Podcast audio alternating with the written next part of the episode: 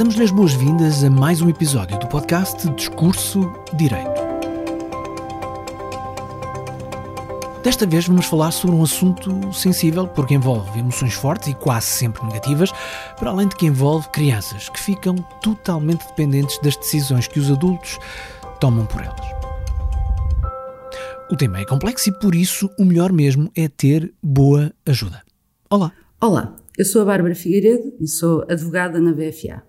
Bárbara, bem-vinda. Como eu disse mesmo ao abrir o programa, o tema é sensível e merece ser analisado com todo o cuidado, mas sempre que alguém fala sobre isto, sejamos nós aqui ou outras pessoas noutros contextos, há sempre uma expressão que salta para o início da conversa e por isso podemos começar a nossa conversa precisamente por aí. A expressão de que eu estou a falar é, obviamente, o superior interesse da criança. Uh, sim, o superior interesse da criança é de facto assim aquele chavão que orienta que o direito da família e o direito dos menores em particular e que assume especial relevo naqueles momentos, um momento especialmente difícil das famílias, quando há uma separação dos dois adultos, não é? E com impacto grande na dinâmica familiar, tanto desses adultos como das crianças, fruto dessa relação que agora termina.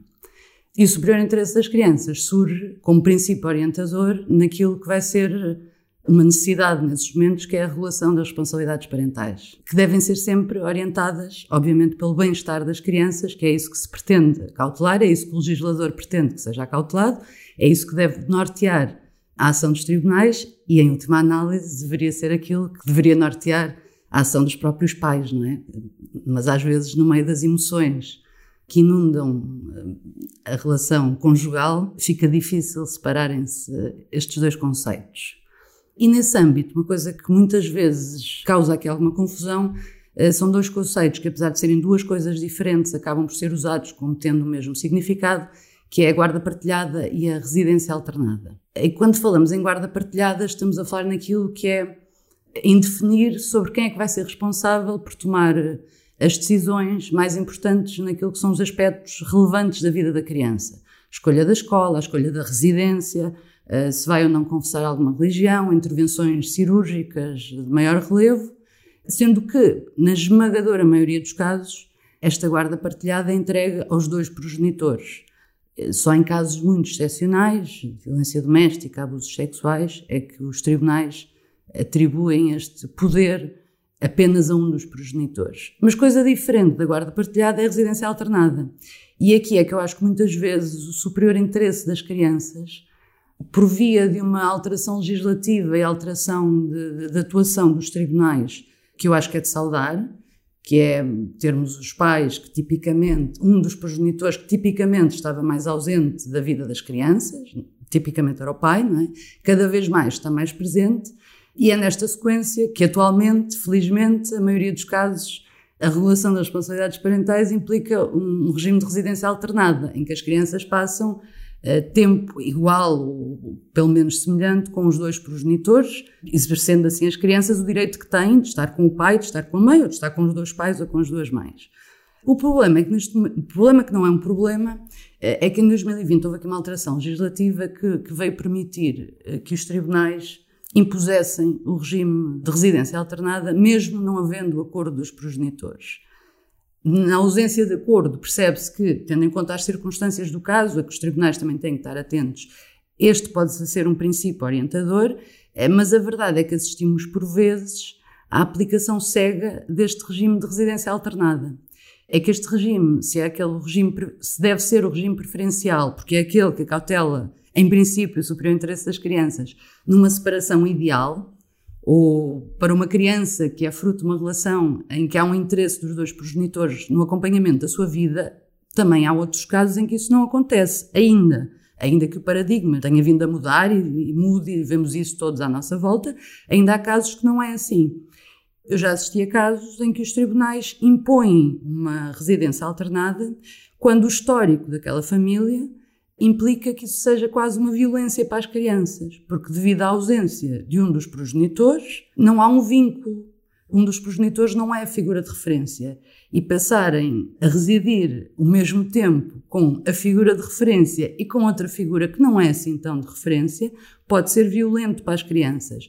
Mas com esta quase obsessão que se criou pela guarda partilhada, a verdade é que às vezes os tribunais têm esta tendência e não, não esquecem-se de olhar para as circunstâncias concretas do caso, para aquele histórico familiar e assumem logo que aquilo é o melhor, de forma quase cega.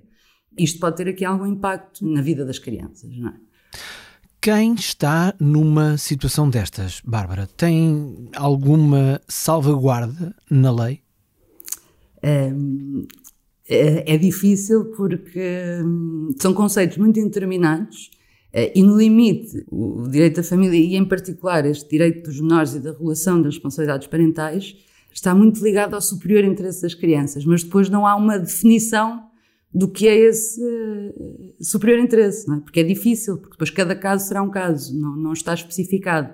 É, depende muito da sensibilidade dos juízes, que existe muitas vezes, e há excelentes juízes em tribunais de família que fazem um papel de mediação importantíssimo.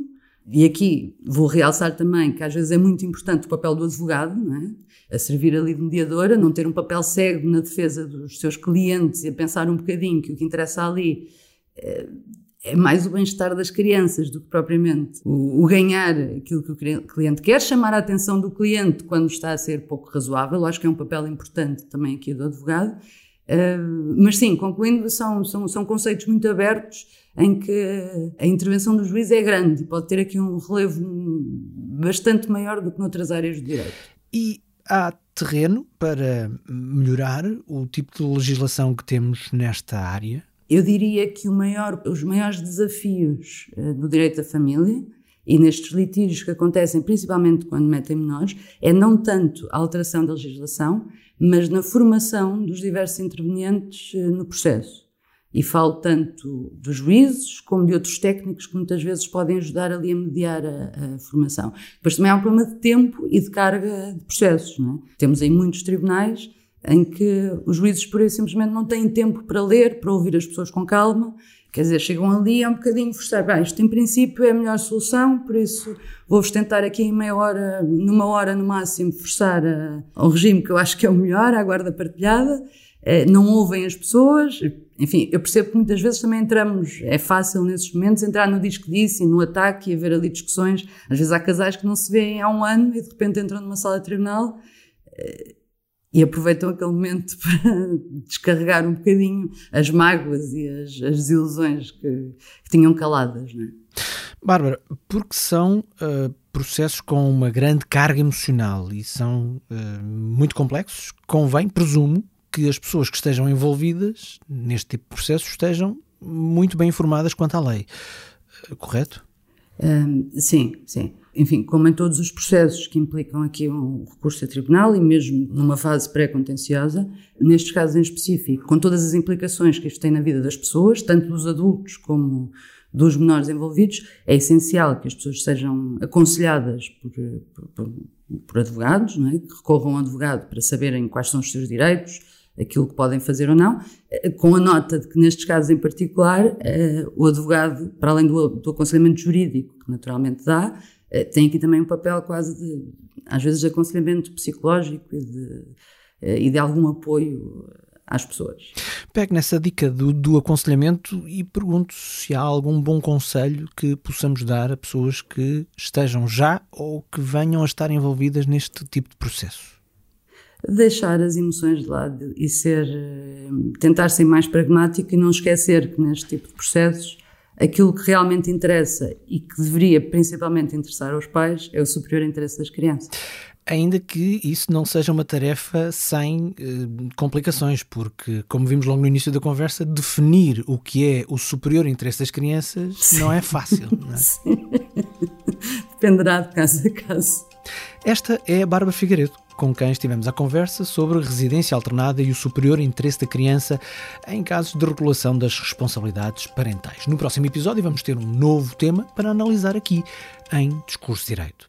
Mas ainda não estamos de saída. A Bárbara, aliás, regressa já a seguir para nos esclarecer uma daquelas coisas do dia a dia sobre as quais, se calhar, não estamos assim tão certos quanto julgamos estar. Dois conceitos que as pessoas muitas vezes confundem são os conceitos de arrendamento e aluguer. Vamos então às diferenças entre os dois. São os dois um subtipo de locação E a locação, diz-nos o artigo 1022 do Código Civil, é o contrato pelo qual uma das partes se obriga a proporcionar à outra o gozo temporário de uma coisa mediante retribuição. O arrendamento refere-se a bens imóveis, quando falamos de casas. Já o aluguer refere-se a bens móveis. Quando falamos, por exemplo, de carro, podemos dizer que alugamos um carro. E é assim que devemos dizer. Portanto, da próxima vez que quiser pôr a sua casa no mercado, lembre-se que falamos de um arrendamento. Não se alugam casas. E porquê? Porque são imóveis. Alugue aquilo que se move ou que dá para transportar, arrende aquilo que não sai do sítio onde está, onde sempre esteve e onde vai continuar a estar. Imóvel. E assim, fechamos mais um episódio em que falamos consigo em discurso direito com mais direito e menos latim. Hoje estivemos à conversa com Bárbara Figueiredo, responsável pelo Departamento de Direito de Família da VFA. Eu sou Marco António, muito obrigado por nos ter dado ouvidos. Em nome da VFA, espero que este episódio tenha sido útil para si. E contamos consigo no próximo. Até lá.